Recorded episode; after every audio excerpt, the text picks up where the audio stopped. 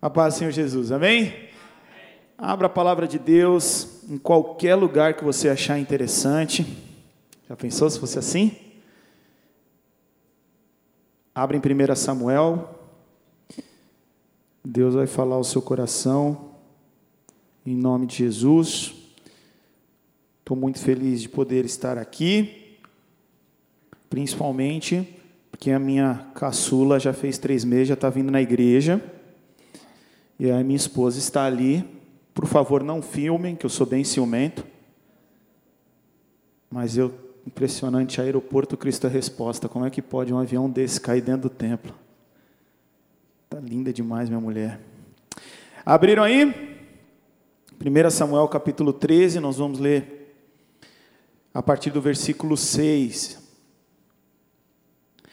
Os homens de Israel se viram em apuros e, como estavam sendo fortemente pressionados pelo inimigo, tentaram se esconder em cavernas, em matagais, em rochas, em buracos e cisternas. Alguns dos hebreus atravessaram o rio Jordão e fugiram para a terra de Gade e Gileade. Enquanto isso, Saul permaneceu em Gilgal, e os homens que estavam com ele tremiam de medo. 1 Samuel 13, 6. Agora eu já não sei exatamente onde está aí. A partir do, a partir do estavam com ele e tremiam de medo. Saul esperou ali por Samuel durante sete dias, conforme Samuel havia instruído, mas ele não chegou. Vendo que os soldados debandavam rapidamente, Saul ordenou: tragam-me o holocausto e as ofertas de paz. E ele próprio ofereceu o holocausto. No exato instante em que Saul terminava de oferecer o holocausto, Samuel chegou. Saul foi ao seu encontro para cumprimentá-lo, mas Samuel disse: O que você fez? Saul respondeu: Vi que meus homens estavam debandando e que o Senhor não chegou no prazo que havia prometido. Além disso, os filisteus estavam em Micmas, prontos para a batalha, assim pensei. Os filisteus estão prontos para lutar contra nós em Gilgal, e eu não pedi ajuda ao Senhor. Por isso me senti na obrigação de oferecer holocausto. Você agiu como tolo, exclamou Samuel. Não guardou o mandamento do Senhor seu Deus, que, seu, que o Senhor seu Deus lhe deu. Se tivesse obedecido, o Senhor teria estabelecido para sempre o seu reinado sobre Israel. Agora, porém, seu reinado não permanecerá, pois o Senhor escolheu um homem segundo o coração dele.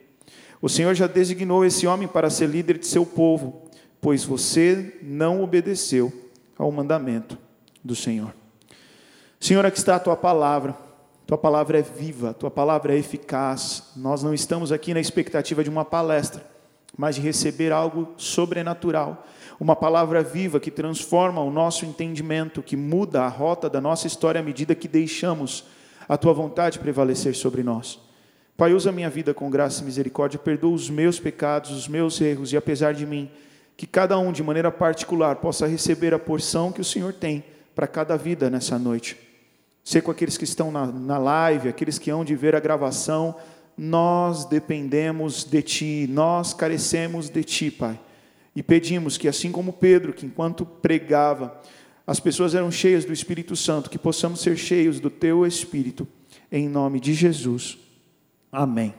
A palavra que está no meu coração, que eu quero deixar para você essa noite, a frase que tem ficado em meu coração é: espere um pouco mais. Espere um pouco mais. Essa frase ficou no meu coração e eu comecei a orar, falar com Deus, e ele me levou a esse texto, e nós vamos estudar um pouco sobre um contexto do reinado de Saul. Mas a frase que ficou batendo no meu coração, na minha mente é: espere um pouco mais. Em Atos, capítulo 21, desculpa, capítulo 13, versículo 21, Diz então o povo pediu um rei, e ele lhes deu, e ele lhes deu Saul, filho de Quis, homem da tribo de, de Benjamim. E ele reinou por 40 anos. Olha o que o texto diz: Mas Deus removeu Saul e colocou em seu lugar Davi, a respeito de quem disse Davi, filho de Jessé, é um homem segundo o meu coração, fará tudo que for da minha vontade. Cara, quem escolheu Saul foi Deus. Quem levantou Saul para reinar naquela nação foi o próprio Deus, e Deus não errou. Mas Davi se precipitou. E a frase que está em meu coração é: não se precipite, espere um pouco mais. Espere um pouco mais. O que Deus tem falado no meu coração é que o diabo não precisa tirar você do caminho, ele só precisa alterar o ritmo que Deus tem, e você peca. Ele só precisa te acelerar a precipitação, ou te atrasar a acomodação, e você já não vai viver a absoluta vontade de Deus para a sua vida, que é boa, perfeita e agradável. O diabo não necessariamente tem que oferecer uma outra rota para você, falando: não, esquece Jesus, vem por aqui.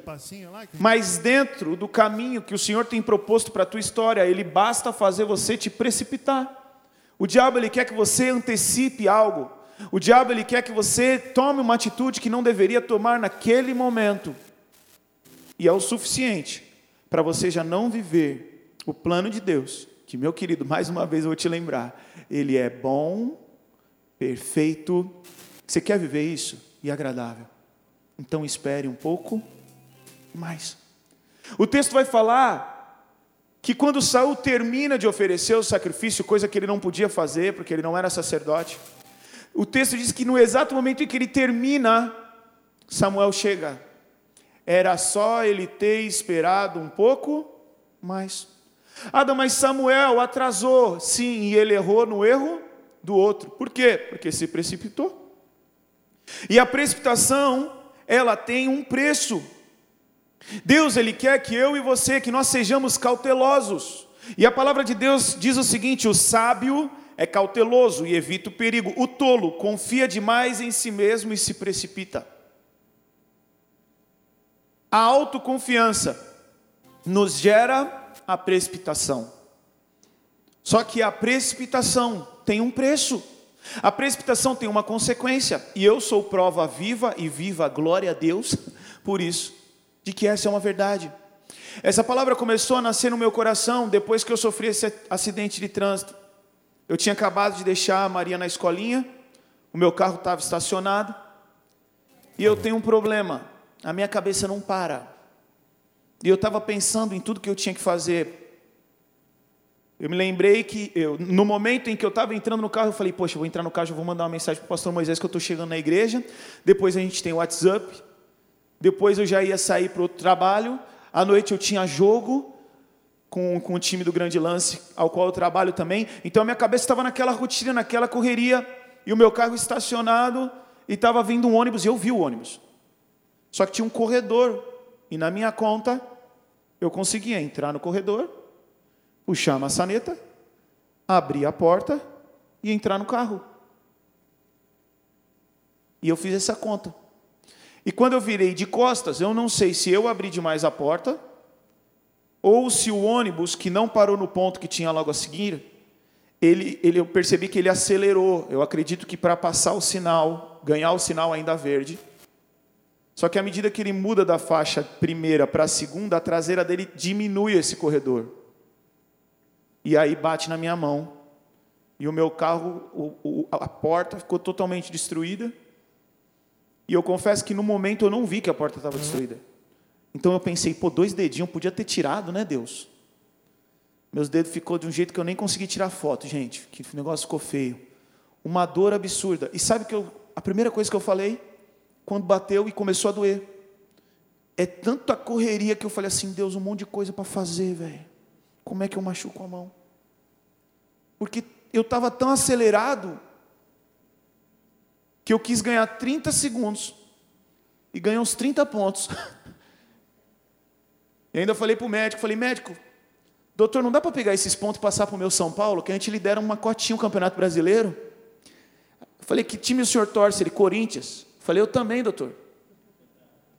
Ele falou, mas tu não é São Paulino? Eu falei, doutor, o senhor está dando ponto na minha mão, vai Corinthians. Você é louco. O senhor quer que eu cante o hino? Capricha. Cara, eu quis ganhar segundos. E ganhei uma cirurgia. Ou ganhei uma dor que quando eu cheguei em casa eu falei, Marcela, eu tive três filhos, de parto normal hoje. Uma dor, cara, porque quando você bate, o bagulho bate e passa, vai passando, aí fica latejando, aí tu dá uma poupada e aí não dói e tal. Maluco, é uma dor do momento até o momento da anestesia, que são oito injeções na mão de um lado e do outro, o negócio dói absurdamente. Tudo isso por quê? Porque eu não esperei um pouco mais. E aí veio o custo. A gente se precipita e paga o preço. Saul perdeu o lugar que Deus tinha chamado ele. Saul perdeu o reinado dele. E em Provérbios 20, 21 diz que a posse antecipada da herança no fim não vai ser bênção. A posse antecipada da herança no fim não vai ser bênção. A herança é para você, mas a precipitação torna aquilo em maldição. Espere um pouco mais. E o filho pródigo não quis esperar e pediu a parte dele da herança. E deu ruim. E algo que é interessante: o irmão dele não saiu de casa, mas o texto diz que o pai repartiu a herança. Ou seja, o irmão que ficou também recebeu a herança antecipada. E no final da história do filho pródigo, mostra que ele também não estava bem. Por quê? Antecipou, precipitou a gente vê Abraão se precipitando com Agar. Nós temos guerra até hoje com causa dessa tranqueira. A gente vê Jacó com uma promessa de que Deus havia de escolher a vida dele antes que ele e o irmão houvessem nascido. Deus já tinha definido que a linhagem de Cristo Jesus viria de Jacó e não de Esaú. Deus tinha escolhido isso. Por quê? Porque sim, porque tinha que ser alguma coisa. Vai ser brasileiro? Não, Deus não é brasileiro. Desculpa decepcionar, isso não está na Bíblia. Vinha da linhagem de Jacó. Agora, ele precisava mentir para receber aquela primogenitura? Não, não precisava. Mas ele com a mãe se precipitaram. E o próprio Saul quis ganhar tempo e pôs tudo a perder. Quis ganhar tempo, quis ir com sede ao pote, quis antecipar as coisas, andar segundo as emoções, segundo aquilo que os olhos dele estavam vendo, e a precipitação gerou a perda do reinado. Cara, nós não vamos conseguir nos precipitar sem perder nada. Ada, mas Deus é Deus misericordioso, muito, tanto que eu não perdi a mão nem o dedo. E glória a Deus por isso. Cheguei no hospital, o médico falou: Tu deu sorte, Falei, a minha sorte é Jesus. Com uma dor, gente, vocês não têm noção, não. Vocês não têm. Cheguei no hospital, Luan, pensei que o cara ia dar injeção, que ia ficar de boa. Não, fui fazer raio-x. Pus a mão para fazer o raio-x, minha mão tremia. Aí o moço ainda falou assim: abre a mão. Minha vontade de falar só se for para dar na cara de alguém aqui. Abre a mão, a dor violenta. Aí eu falei, ah, já estou aqui uivando de dor mesmo. Falei para os caras, tinha três médicos e o cara do raio-x. Eu falei, ó, só tem uma coisa para falar para vocês. Isso aqui está doendo muito, velho. E a dor que eu estou sentindo aqui não é nem a metade de um cravo enfiado na mão, cara.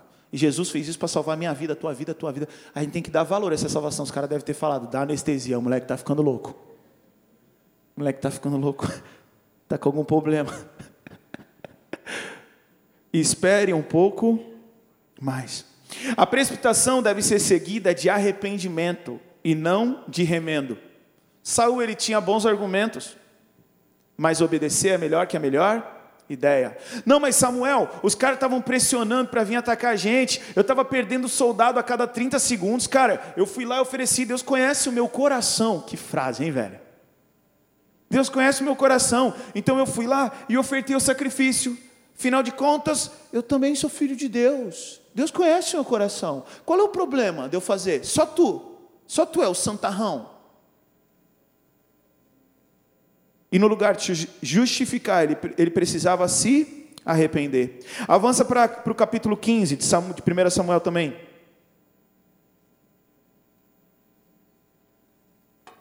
Um outro trecho, em que mais uma vez a gente vê que Saul permanece se precipitando. A partir do versículo 19 do capítulo 15 diz assim: Por que você não obedeceu ao Senhor? Por que tomou apressadamente precipitação, os despojos e fez o que era mal aos olhos do Senhor. Olha o que ele diz: Mas eu obedeci ao Senhor, insistiu Saul. Cumpri a missão que ele me encarregou. Trouxe o rei Agag, mas destruí todos os outros amalequitas.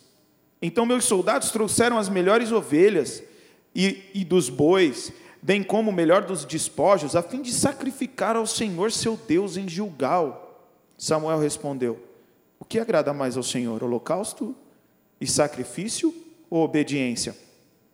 A obediência é melhor que o sacrifício, e a submissão é melhor que a oferta de gordura de carneiro. Deus falou para ele que ele tinha que exterminar o povo, incluindo o rei, e que ele não tinha que pegar despojo algum. E o que, que ele fez? Trouxe o rei de medalha, de troféu, e pegou o melhor dos despojos. E quando ele se viu na sinuca de bico ali com Samuel, ele falou: Não, não, não, não, mas é para ofertar ao Senhor. Me lembro de um casal em que eu tentei aconselhar o rapaz. A família da moça não abençoava o relacionamento e ele insistia e romantizava, não que o demônio, que o diabo está se levantando e o inferno, meu querido, se a autoridade sobre a vida da moça está falando que não, não é, não. Deus prefere a obediência. E depois de um tempo, tomou na cabeça. Mas por quê? Porque, meu querido, isso é só consequência. Você devia ter esperado um pouco mais, mas se precipita, se complica. E Saul romantizou. Não, mas isso aqui eu obedeci. É que na verdade a minha ideia, meu querido, guarda a tua ideia no bolso. Minha esposa às vezes fala, faz um jejum de opinião, né? É que eu penso diferente, faz jejum de opinião e fica com a Bíblia. Faz do jeitinho que ela está falando. Você vai ser tão feliz. A gente precisa obedecer de maneira mais simples. Eu estou com a mão desse jeito e tinha que pegar uma sacola que estava no chão da minha casa e a Maria Flor passou e aí eu tive uma ideia, né? Que o meu sonho era sempre pedir uma coisa para minha filha, que meu pai sempre pediu para pegar um copo d'água, né, velho? Um dia eu vou, vou, vou, ter essa vingança, né? E aí a Maria estava passando, eu falei, Maria, pega para o papai essa sacola. E ela estava andando assim, eu falei, pega para o papai essa sacola. Ela andou, olhou para mim e falou, não.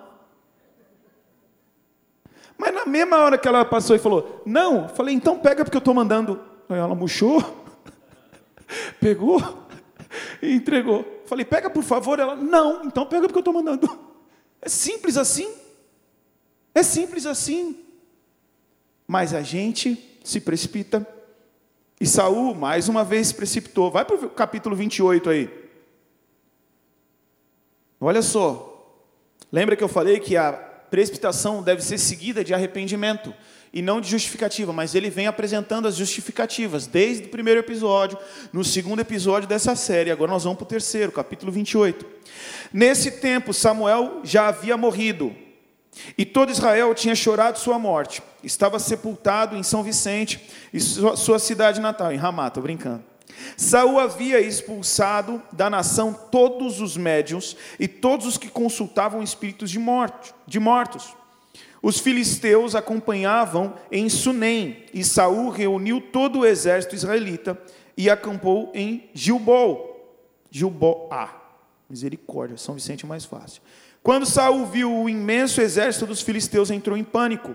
Consultou o Senhor a respeito do que deveria fazer, mas o Senhor não lhe respondeu, nem por sonhos, nem por in, nem por profetas. Olha só. Então Saul disse aos seus conselheiros: Procure uma mulher que seja médium, para que pergunte a ela o que fazer. Seus conselheiros responderam: Há uma médium em Endor. Então Saul se disfarçou com roupas comuns. Acompanhado de dois de seus homens, foi à noite à casa da mulher. Preciso falar com um homem que está morto. Disse ele à mulher: Você pode invocar o espírito dele para mim? Saul chegou a apostasia. Negou aquilo que ele acreditava. E porque Deus não respondeu, e Deus ele pode responder sim, Deus pode responder não, ou ele pode responder e espera. E geralmente ele faz isso no silêncio. Mas ele falou: ah, não tem isso? Então eu vou ali. Então eu vou trocar de Deus. Então eu vou abandonar aquilo que eu tenho aprendido e o que eu tenho vivido até agora. E vou consultar mortos. E nós sabemos que a palavra de Deus condena isso. E esse próprio contexto mostra. Mais uma vez, Saul se precipitou. Mas o que, que acontece? A precipitação tem uma consequência. 1 Crônicas, capítulo 10, versículo 13, diz assim: não precisa abrir. para nós ganharmos tempo.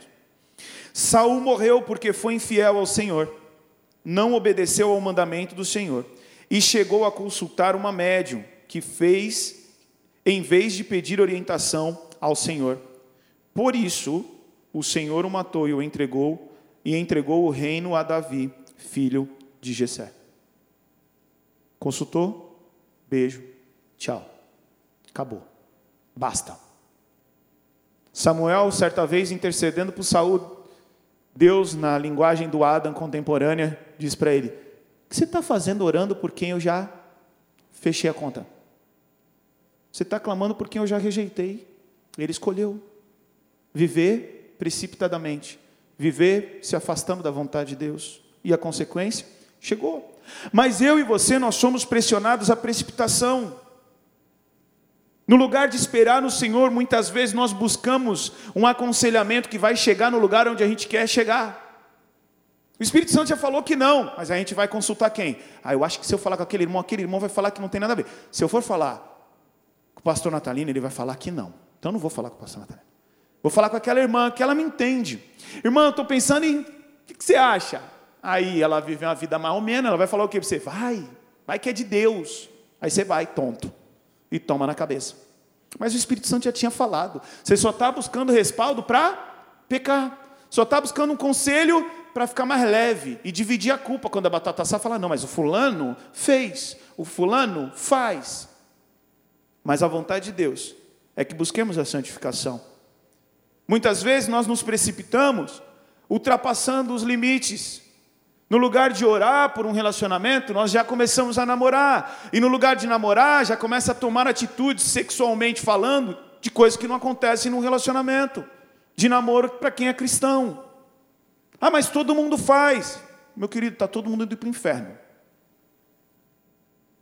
A não ser quem tem Jesus, que aí ele pagou o preço. Mas a gente pula. E o que eu tenho falado é: se eu pulo na oração e eu, isso eu já vi, tá? Um jovem que era para orar, ele ficou. E aí no namoro, transou. Aí teve que casar. E no casamento, traiu. Porque não sabe ter domínio próprio. Não sabe ter domínio próprio. E aí é pressionado a precipitação. Outra coisa, está no emprego, tem perrengue. A nossa geração acha que a gente tem que ser feliz o tempo inteiro. Que isso é cristianismo. Eu tenho que ser feliz o tempo inteiro. Aí tem um perrengue no trabalho. Ah, eu não aguento. Eu nasci para isso. Tem que me honrar. E aí vai lá e perde as contas. E foge de um processo. Porque aquele emprego estava te forjando para um outro emprego, para uma outra experiência, para uma outra coisa. E lá na frente você olhar para trás e falar: Poxa, Deus me treinou lá atrás. E agora eu cheguei aqui. Mas foge da raia. Tem um emprego. Ah, não dá. Tem que pegar coisa do chão. A Marcela viu uma experiência.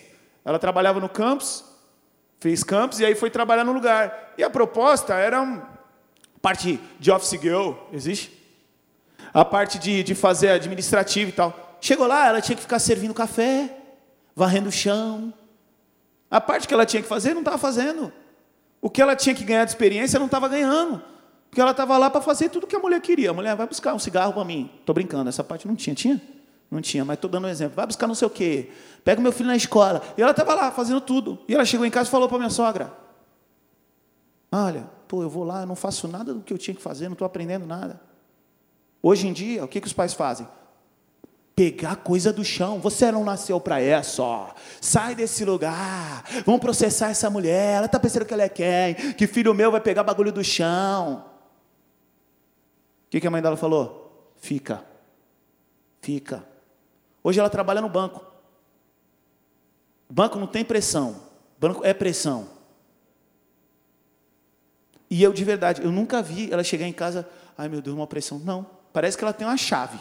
Ela chega, ela bate o ponto, o negócio parece que já fica lá. E ela chega em casa levinha. Mas por quê? Porque tomou na cabeça um monte de lugar. E dentro do banco foi tomando na cabeça menor. Aí hoje ela está num cargo que ela apanha mais, tudo bem, mas ela pegou a casca grossa. Mas tem gente que quer nascer filhote de borboleta, e não existe filhote de borboleta. Você tem que passar pelo processo. O pastor Tiago Brunelli diz o seguinte: tem muita gente à espera de um milagre, e você não precisa de um milagre, você precisa de um processo, mas foge do processo. Quando começa a esquentar, pula do barco e se precipita. Aí fala, pô, todo mundo consegue, por que eu não consigo? Meu querido, tu não para, parece uma borboleta trabalhando, não para em lugar nenhum. E aí não está no processo. Às vezes se precipita, ah, vou pegar um empréstimo. Olha que ideia genial. Vou pegar um empréstimo. Aí se precipita. Dispensa até o travesseiro, coloca lá o bolo de nota que vai ter que pagar daquele empréstimo. De repente, uma outra forma de conquistar dinheiro, uma outra forma até de pedir empréstimo, mas na empolgação, chega lá o gerente do banco, fala que aqui é melhor, então fecha tal. Não precisa de um carro para comprar, para trabalhar, aí vai comprar um carro, compra o carro mais caro da loja. Não, é para trabalhar de Uber. 2,8. Gasolina está R$19,90. Esses dias eu parei lá e falei, põe 100 reais de gasolina. Acho que dá uns 250 ml. E os caras querem falar que Coca-Cola é caro. Coca-Cola está 10, mas é 2 litros, né? Tem que ter um carro que ande a Coca. Às vezes a gente se precipita. Ah, eu vou falar o que eu penso. Então tá bom, fala. Agora administra, porque a Bíblia fala que conquistar uma pessoa é mais difícil que conquistar uma cidade. Fala o que pensa, tonto. E a gente precisa ter cautela. A precipitação nos tira desse processo. A precipitação nos faz sair dessa plena vontade de Deus para as nossas vidas. E a Bíblia fala: não se deixe enganar, ninguém pode zombar a Deus, as pessoas sempre colherão aquilo que semearam. Agora, meu querido, ninguém planta na segunda para colher na terça. Precisa haver um processo, e no final desse contexto diz: no momento certo teremos uma colheita de bênçãos, se não desistirmos se não nos precipitarmos, se não pararmos de semear. O nosso Deus é um Deus de precisão e não de precipitação. A palavra de Deus diz que na plenitude do tempo, Deus enviou o seu filho. Cara, essa palavra plenitude no grego significa totalmente preenchido. Deus não virou para Jesus e falou: vai lá, corre lá, corre lá, que deu ruim, vai, vai, vai, vai. Mas o que, que é para fazer? Não, vai, vai, vai, vai, vai, vai. Que no caminho te explico. Não. No tempo certo, na plenitude do tempo, Deus enviou seu filho. Historiadores defendem que o momento em que Jesus vem à terra é um momento em que existe uma, um, um enraizar de estradas no contexto cultural local e Roma também estabelece segurança para aquelas estradas. Estradas não eram novidade, mas no Império Romano eles tinham segurança nessas estradas, policiamento, soldados que cuidavam daquela região. Ou seja, ou seja, Jesus ele vem, ele cumpre o seu ministério e depois de Pentecostes os discípulos começam a propagar o evangelho. Como? De helicóptero? Não. Tinha um sistema de estradas onde eles viajavam com segurança e podiam anunciar. Não entenda que eu estou querendo dizer que Deus estava no céu esperando o paralelepípedo ser colocado na estrada para enviar Jesus, não é isso. Mas na plenitude do tempo, é como se tudo estivesse se encaixando, para que quando ele viesse, tudo em plenitude de organização, para que Jesus estreasse, com a licença da palavra, o seu ministério. Completamente cheio, isso é a plenitude do tempo. As peças todas se encaixaram. Agora vamos lá. Que se cumpram as profecias. O nosso Deus é um Deus de precisão e não de precipitação. Agora, para que recebamos a promessa que Deus nos deu, seja ela uma promessa geral, ao qual todos os cristãos tomam posse, ou uma promessa específica que Deus tem falado ao teu coração, não basta só a fé, porque a palavra de Deus diz em Hebreus capítulo 6: Pois Deus não é injusto não se esquecerá de como trabalharam arduamente para ele e demonstraram seu amor ao cuidar do povo santo, como ainda fazem. Nosso desejo é que vocês continuem a mostrar a mesma dedicação até o fim, para que tenham plena certeza de sua esperança. Assim não se tornarão displicentes, mas seguirão o exemplo daqueles que, por causa de sua fé e perseverança, herdaram as promessas. Você quer herdar as promessas de Deus? Você precisa ter fé e Perseverança. É óbvio que a tua perseverança está totalmente atrelada à tua fé. Mas é preciso ter fé e perseverança. Hebreus capítulo 6, nós lemos do 10 ao 12. Diante das do convite à precipitação, nós precisamos falar com nós mesmos acerca da palavra de Deus. Nós precisamos ter discernimento e receber aquilo que o Espírito Santo vai falar conosco. O salmista ele diz: "Por que está batido a minha alma?" Ele está pregando para ele mesmo. E o Espírito Santo ele traz à tona coisas, ele, ele nos lembra diante do que estamos passando, aquilo que precisamos receber. A palavra de Deus diz que quando te desviares para a direita ou para a esquerda, ouvirás uma voz dizendo: Esse é o caminho, andai por ele. Quando você tiver um convite à precipitação, lembre das promessas da palavra de Deus. A palavra de Deus diz: Esperei com paciência no Senhor, ele se voltou para mim, ouviu o meu clamor. Não é só esperar, esperei com paciência sem precipitação, com a paz de Cristo em meu coração. Lamentações diz: bom é ter esperança e aguardar em silêncio a salvação do Senhor.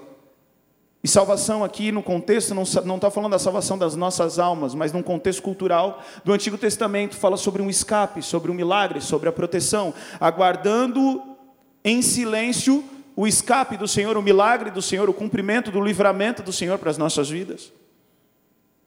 Cara, eu não consigo pregar essa mensagem sem falar uma história que eu já falei aqui de um amigo meu, esposa dele grávida, ou já bebê já tinha nascido, não me lembro exatamente, e ele trabalhava onde era o Extra aqui na Ana Costa, e o Extra estava fechando, eu encontrei com ele e falei: "E aí, cara, tu vai trabalhar aqui no próximo no próximo supermercado? Eles estão saindo, vai entrar outro, vocês já vão ser remanejados para esse novo emprego?" E ele virou para mim e falou assim: "Eu não sei. Eu estou esperando que já está preparado." Eu falei, é isso, molecote, só fiquei aqui, ó, para mim mesmo. Ele estava falando, só fiquei aqui, ó. Anote esse bagulho aí, ó. Esperando que está preparado. Ele falou um monte de coisa, esquece, já tinha apagado, ele estava falando, não lembro. Só ficou no meu coração, esperando que está preparado. Anote esse bagulho, você vai usar isso aí, guarda esse negócio. E essa é uma verdade.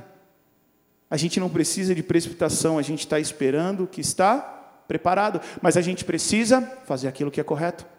Eu não vou falar que é minha filha, porque eu vou expor ela, mas a Maria Flor foi para a escolinha e foi buscar ela na classe. E a tia falou: Maria bateu na amiga. Ela é a caçula da classe. Maria bateu na amiga hoje. Teve uma treta forte lá, a faixa de Gaza, brigando pelo presente, pelo brinquedo deles lá. E ela deu-lhe uma, e depois deu-lhe outra, e outra amiguinha. Então não vou contar que é minha filha, mas foi. E aí eu falei: bom, Vamos ter que conversar seriamente. Filha, você bateu. Como é que foi na escolinha hoje? Tudo bem? Ela, tudo bem. Minha vontade era arremessar já. Falei, filha, mas e aí, como é que foi? Você se comportou? Ela, sim, papai. Falei, maravilha. Satanás purinho mentindo aqui. Aí eu virei para ela e falei, filha, você bateu em alguém? Ela, não. Estava eu e meu pai junto. Meu pai vô, né? Falei, vai tu junto aqui. Falei, filha, eu vou te dar mais uma chance, filha. Você bateu em alguma amiguinha? Não. Eu estava machucado, gente. Aí, velho, eu falei assim, a tia Ana me contou. Quando eu falei a tia Ana me contou, não sei o que aconteceu, pastorizão. Ela começou a chorar e pedir a mãe. Ela caiu em si, falou, azedou. E ela ganhou uma boneca, que a boneca, ah, ela gostou muito, aquela, aquela Elsa lá. E a Elsa canta. Brinquedo de música é uma benção, viu? E ela canta, aperta bastante aquele botão, todo o tempo. E aí, o Espírito Santo me lembrou desse negócio aí. Aí nós chegamos em casa, contei para a mamãe, que a filha dela, nessa hora é filha dela, tinha aprontado na escolinha, e eu peguei a Elsa e coloquei no mesmo lugar que fica a varinha. Coloquei as duas em comunhão. Varinha, para quem não sabe, varinha mágica. Você faz assim, ó, aí começa a obedecer. É impressionante. Os caras vão me cancelar, me prender. E aí, deixei do lado. Falei, olha, a Elza foi passear, tá lá com a varinha conversando. Amanhã você vai para a escola. De sexta-feira ela nem vai, porque eu tenho janela de aula, ela fica com a gente lá em casa. Então a gente faz uma programação. Falei, amanhã você vai para a escola. E é o seguinte: você não vai bater ninguém. Senão vai chegar em casa, a vara vai cantar que nem a Elza. E você vai ficar sem a Elsa o final de semana inteirinho. Deu para entender? A Elsa, a Elsa foi sequestrada. Pode ligar onde você quiser. Está presa, no nome de Jesus. E o que, que aconteceu? Ela foi para a escolinha. Incrível o domínio próprio da garota. Meu pai foi pegar ela lá, que eu fiquei no carro. A tia, parabéns, ela foi uma princesa hoje. E aí nós pudemos liberar a Elsa, tanto que você viu que está friozinho, né? Que ela não parou de cantar lá em casa hoje, misericórdia. O que, que eu estou dizendo para você? Ela tem algo para receber, mas ela pode estragar tudo. Agora, alegra o meu coração deixá-la chorando porque ela queria a Elsa? Lógico que não. Mas eu não estou preocupado se ela está feliz. Eu estou preocupado se ela está em ensinamento, se ela está em aprendizagem, se ela está tendo experiência, entendendo que obedecer é obedecer é melhor que a melhor ideia. Obedecer é o que ela tem que fazer. Ah, mas a amiga me bateu. Chama a tia, dá teu jeito, filha. Não pode bater, não, está errado. Algo que Deus falou no meu coração é que Deus tem um tempo e um modo, mas Ele quer a nossa atitude. Deus, Ele tem um tempo e um modo, Ele vai fazer as coisas, mas Ele também fala para mim para você: não perca as oportunidades, porque os dias são maus. Nós não devemos nos precipitar, mas também não devemos deixar a oportunidade passar.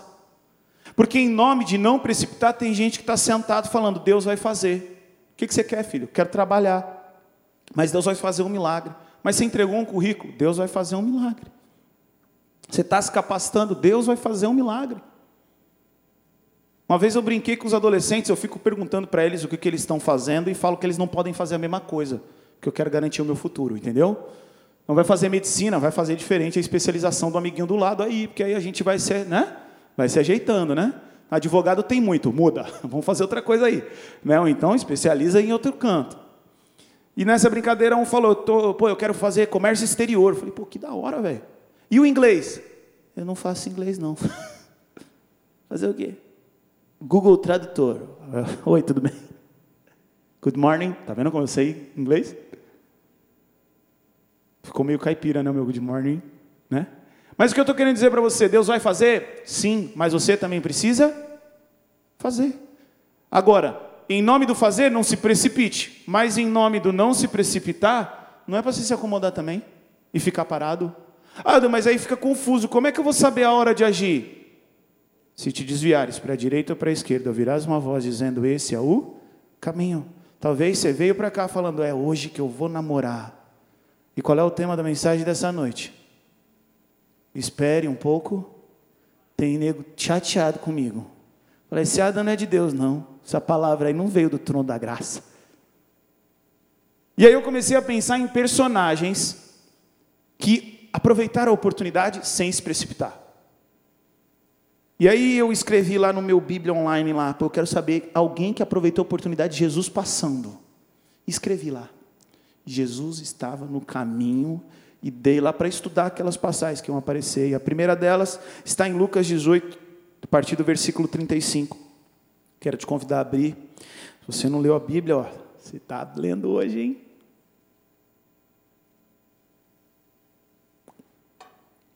Lucas 18, 35. Eu estou meio assim, segurando o microfone, eu fico assim. Pronto para selfie, ó. Lucas 18, 35. Quem achou diz amém? Quem não achou, dá um mortal para trás. Todo mundo achou? Ó, até a avó achou. Só faltava a senhora dar um mortal para trás também, né? Brincadeira, hein? Lucas 18, 35. Quando Jesus se aproximava de Jericó, havia um mendigo cego, sentado à beira do caminho. Ao ouvir um barulho da multidão que passava, perguntou o que estava acontecendo. Disseram-lhe que Jesus de Nazaré estava passando por ali. Então começou a gritar: Jesus, filho de Davi, tenha misericórdia de mim. Os que estavam mais à frente o repreendiam e ordenava que se calasse, mas ele gritava ainda mais alto: Filho de Davi, tenha misericórdia de mim. Então Jesus parou e ordenou que lhe trouxessem um homem.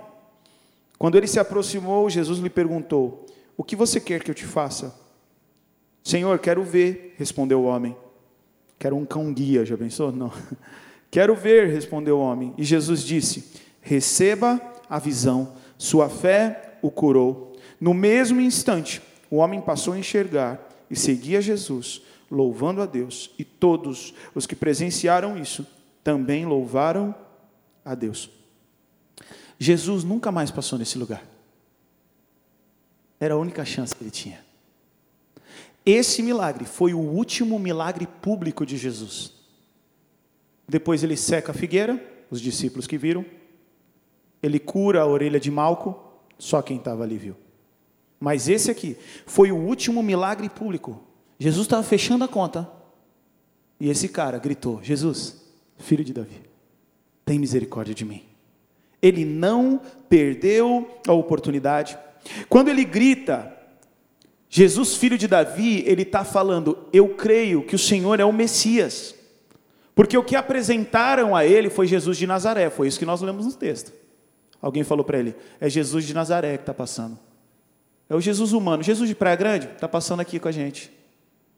E no lugar dele gritar o Jesus de Praia Grande, ou Jesus filho de José, ele grita: Jesus filho de Davi. Ele está falando: Eu creio que o Senhor é o Messias. E eu vi uma frase muito bonita nesse texto, em um, em um estudo que eu estava lendo, que diz assim: Quando o caminho passa pelo caminho, muda o caminho.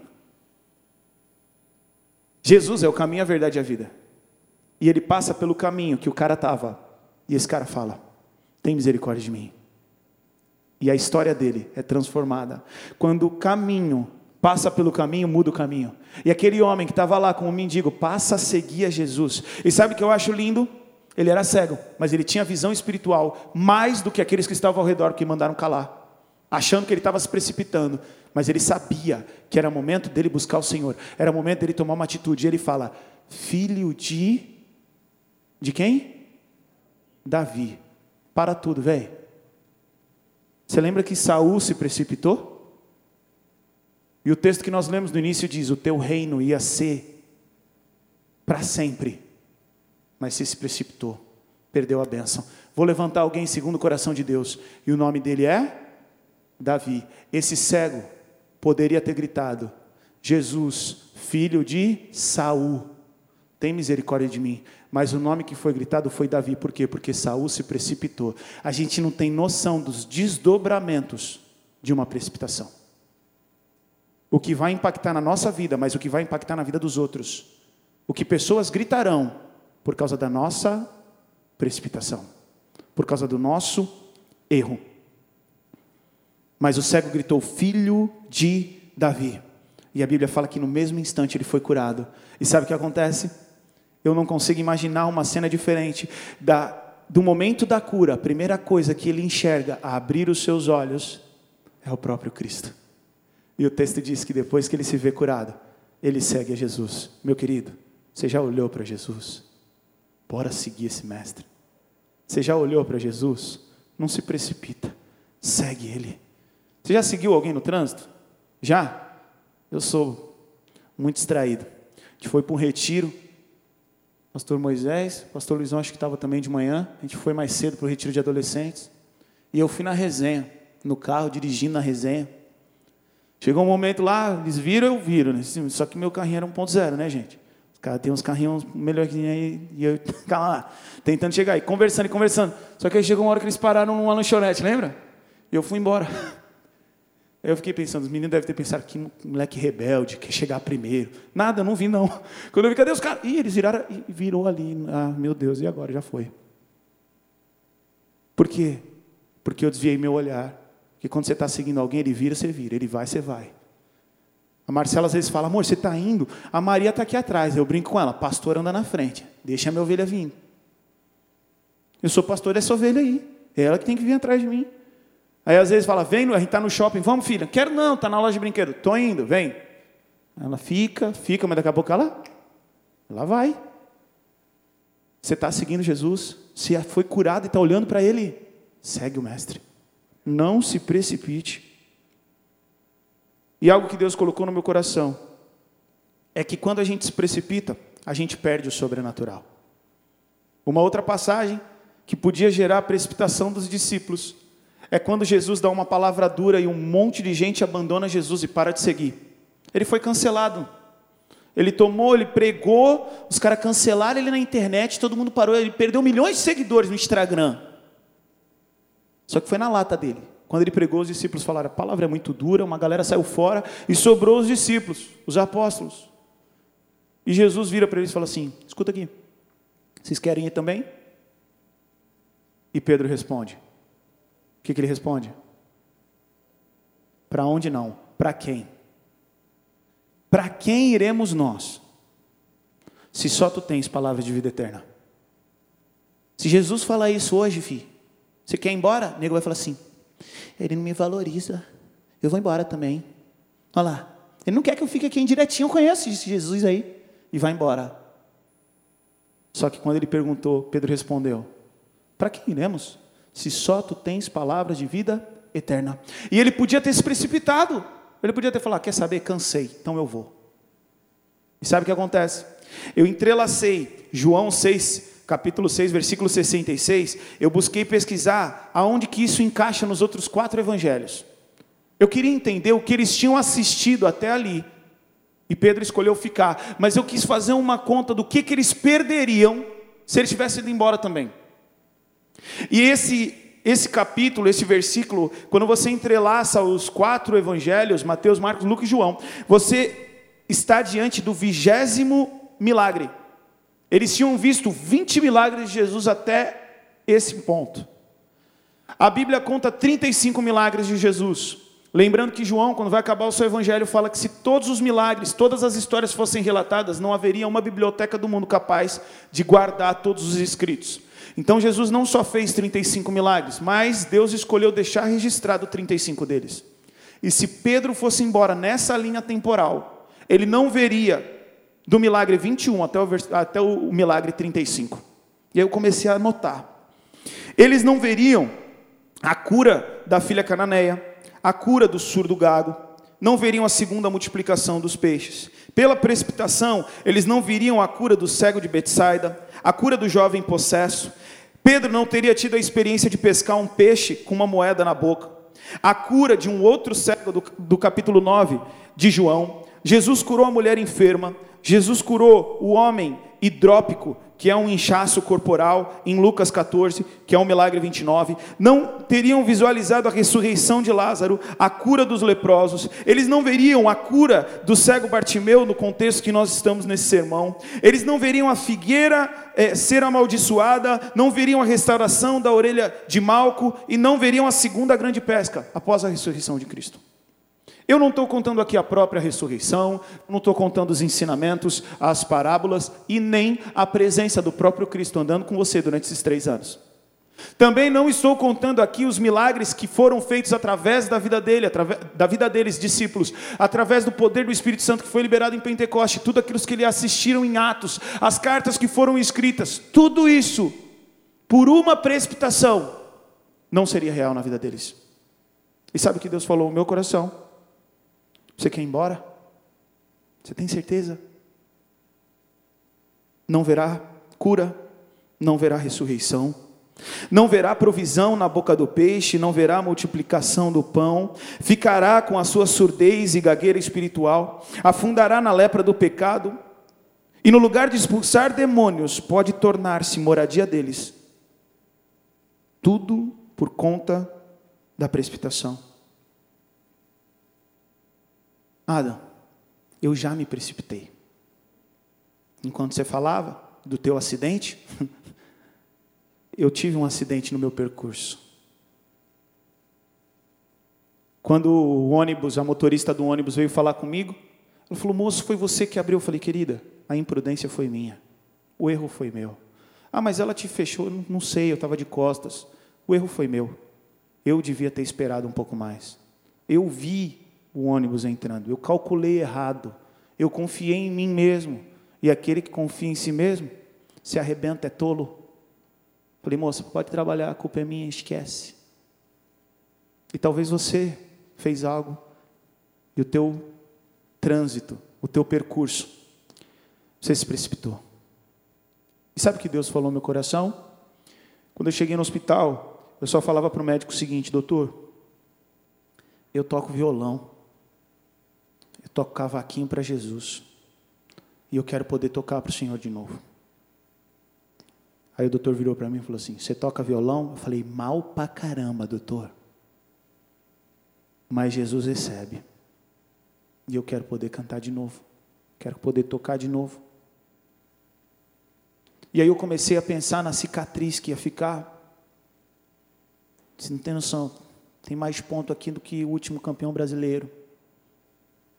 E o que Deus falou no meu coração é: eu e você, nós temos a oportunidade de transformar cicatriz em estrela.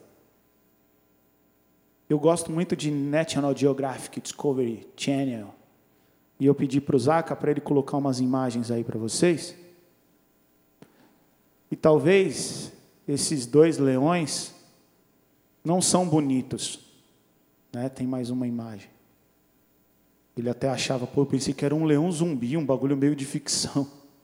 Não, mas isso aí são dois animais, não tem maquiagem, não foi montagem, não é digital. E a gente pode olhar e falar: caramba, é feio, hein? A cicatriz deixou feio. E o que Deus falou no meu coração é que só tem cicatriz quem sobreviveu ao livramento. Só tem cicatriz quem lutou com coragem. Só, só tem cicatriz quem foi sarado, porque nós cremos num Deus de cura. Só tem cicatriz quem foi alvo da misericórdia de Deus. Quando eu cheguei no hospital, os caras falaram, cara, podia ter decepado a mão. Eu estava entre a, o meu carro e o ônibus e a porta foi aberta aqui. A minha mão bate no ônibus e eu consigo tirar. Se por algum motivo eu tivesse agarrado na porta e eu não tivesse tido um impulso involuntário de soltar a porta, o movimento do ônibus era me levar para dentro da porta. E quem viu na internet, a minha porta ela ficou debatendo na porta do ônibus e no meu carro. Então, se eu tivesse sido levado com o movimento do ônibus, a porta ia ficar chicoteando em cima de mim. Eu estou tentando trazer essa questão, essa experiência pessoal, para que você espiritualize isso na sua vida. Deus te trouxe aqui essa noite e está te falando: espere um pouco mais. E você pode escolher ser cauteloso e não se precipitar. E quanto à sua cicatriz, o que você vai fazer com o teu passado, o que você vai fazer com essa cicatriz, Deus transforma a maldição em bênção. E a tua cicatriz vai servir para mostrar que você está vivo, que você venceu, que Deus te deu uma nova chance. E amanhã você vai poder ajudar as pessoas que vão passar pela mesma situação. E a cicatriz da tua alma, que foi a cura de Deus. Você vai poder sentar com essa pessoa e falar assim: ó, presta atenção. Você está passando por algo que eu passei. Jesus mudou a minha história, Ele me sustentou no dia da luta. Deus, vai, Deus fez na minha história, Deus vai fazer na sua história. Mas você precisa esperar pouco mais. Você precisa ficar no lugar de submissão. Você precisa ficar no lugar de obediência. Colossenses capítulo 3, versículo 1. Deixa eu abrir para não falar o endereço errado. Fala, bendito seja Deus, Deus de toda consolação, que nos consola com o Espírito Santo. E depois ele diz: e nos faz consolar os outros da mesma maneira que nós somos consolados. Bendito seja Deus, Deus de toda consolação, que nos consola com o Espírito Santo e nos faz consolar os outros da mesma maneira, 2 Coríntios, desculpa, capítulo 1, versículo 3. E nos faz consolar os outros da mesma forma que fomos consolados. Preste atenção no que esse texto está ensinando eu e, eu e você. Ele está ensinando que nós nos tornamos professor em sofrência. Nós vamos sofrer. O Espírito Santo de Deus vai nos consolar. E a maneira pela qual o Espírito Santo de Deus vai me consolar, eu vou ser instrumento de consolo na vida do outro que está passando pelo meu perrengue. Foi para isso que Deus te chamou. Doeu? Deus tem cura. Curou? Deus quer usar essa cicatriz para que o nome dele seja glorificado, para que outras vidas encontrem o consolo que você encontrou no Espírito Santo. Você vai ser instrumento de Deus de consolo, para que as vidas possam entrar nesse caminho que é Cristo Jesus e entender que não pode se precipitar. Espere um pouco mais. Quando nós estávamos para casar, surgiu a oportunidade de comprarmos um apartamento nesse prédio aqui do lado. E financeiramente era alcançável, não seria uma loucura para a gente. Mas eu tinha vendido o meu apartamento e a gente estava com o apartamento da Marcela para vender, para então comprar esse. Mas poderíamos entrar no financiamento na parte que faltava desse imóvel novo. E nós oramos, falamos com Deus, e Deus não nos deu paz de entrar num financiamento. Então, nós colocamos diante de Deus. Vamos colocar o apartamento dela para vender até o dia 15. Se não vender até o dia 15, nós vamos reformar, imobiliar e vamos morar lá. E nós assim fizemos, oramos até o dia 15, tivemos algumas visitas, as pessoas não deram feedback, e aí nós fechamos que dia 15 nós começaríamos a reformar. E eu confesso que eu ainda balancei, que dia 17 me ligaram. E o certo era eu ter falado o quê? Não vai ver o apartamento, que é ali que Deus quer que eu more. Mas eu falei, ah, deixa eu olhar. Olhar não tem problema. E o que, que aconteceu? Eu só perdi tempo, porque o cara foi lá, olhou e não ligou. Então nós entendemos que era da vontade de Deus, fizemos as contas, reformamos, e eu moro numa casa de boneca, que só tem boneca na minha casa, primeiro. Segundo, que a gente conseguiu fazer tudo do jeitinho que a gente queria. Tudo mobiliadinho, tudo bonitinho, tudo novinho, reforminha, ar-condicionado, tudo. Eu nunca tinha morado no morro, a Marcela nunca tinha morado na planície. E eu fui morar lá, e quando eu fui morar lá, eu falo para a Marcela hoje, nós não vamos sair desse negócio aqui não. Para eu sair daqui eu quero comprar uma casa, é que os caras vendem muito caro a casa lá. Tu passa lá para comprar, pergunta, quanto é a casa? Os caras falam, quatro rim, só tenho dois. Mas quatro rim, um olho, aí fala, um olho, tenho dois, dá para ter, mas quatro rim eu não tenho.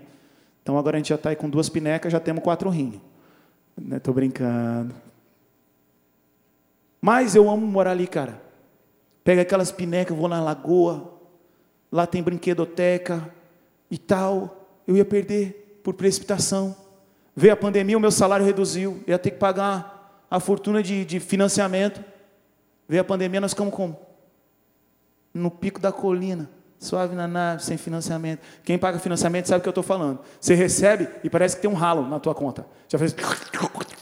Misericórdia. Glória a Deus, também paguei financiamento, isso é benção. Mas é assim ou não é assim? Você fala, meu Deus, eu ganhava tanto, ganhei mais nada. Mas você está pagando, continue, Deus vai te dar benção.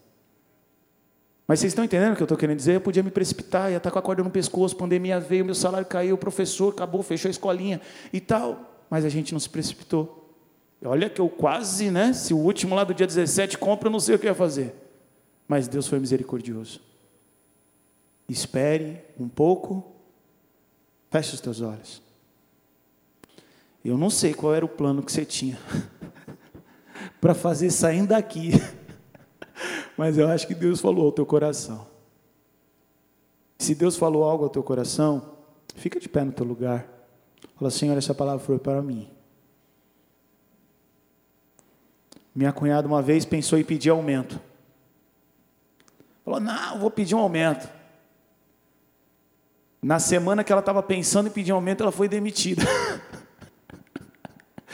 ela estava pensando que estava com uma moral. Não, vou pedir, que eu estou. Tô cortaram 2.500 funcionários do banco e ela foi na conta. Mas ela ia se precipitar.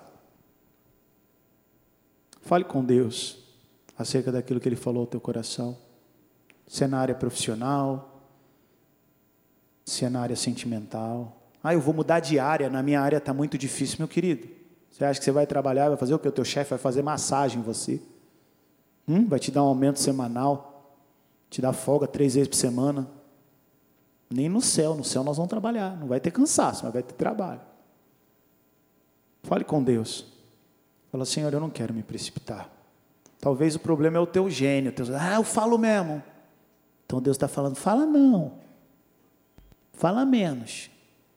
Que conquistar uma pessoa é mais difícil que conquistar uma cidade. Então fica de boa na lagoa. Cala-te boca em nome de Jesus. Deus está falando com você. Deus está falando comigo, Deus falou demais comigo. Senhor, obrigado, Pai, por essa noite nós estamos de pé, temerosos, clamando por discernimento para não nos precipitarmos, mas também não perdemos a oportunidade. Nos dá esse lugar de sabedoria, de entendimento, para que não nos apaixonemos por algo que nos leve a pecar, para que não Vejamos os nossos olhos brilhando por algo que não te agrada. Pois Bartimeu, ao ser curado, abriu seus olhos e viu o Senhor. e se manteve seguindo. Esse é o desejo do nosso coração, nós queremos te seguir, nós queremos que os nossos olhos fiquem focados em Ti. Nos livra, Senhor, da precipitação. Assim como o Senhor tentou usar Samuel na vida de Saul, mas ele ignorou, levanta pessoas, levanta o Samuel para falar conosco. Assim como Saul conhecia a palavra, mas ignorou e foi e ofertou o sacrifício, que o teu Espírito Santo nos traga os textos, a palavra, os princípios, para que possamos andar pelo caminho que devemos seguir. E perdoa por a, pelas nossas precipitações, que haja cura completa, e que em nome de Jesus essa cicatriz possa glorificar o teu nome, e que as pessoas possam ver essa cicatriz e falar: olha, Deus regenerou, Deus mudou a história desse homem, Deus mudou a história dessa mulher. Ah, Senhor, em nome de Jesus. Que cada vez que eu tocar violão, Pai, que eu tocar cavaquinho, que as pessoas possam lembrar do grande livramento que o Senhor me deu, Pai. Mas para isso eu preciso da tua restauração, Senhor. Tem misericórdia, me cura por completo. E cada situação de precipitação que o Senhor conhece, eu estou falando da minha, Senhor, mas o Senhor conhece cada situação de precipitação, cura de maneira completa, restaura de maneira completa.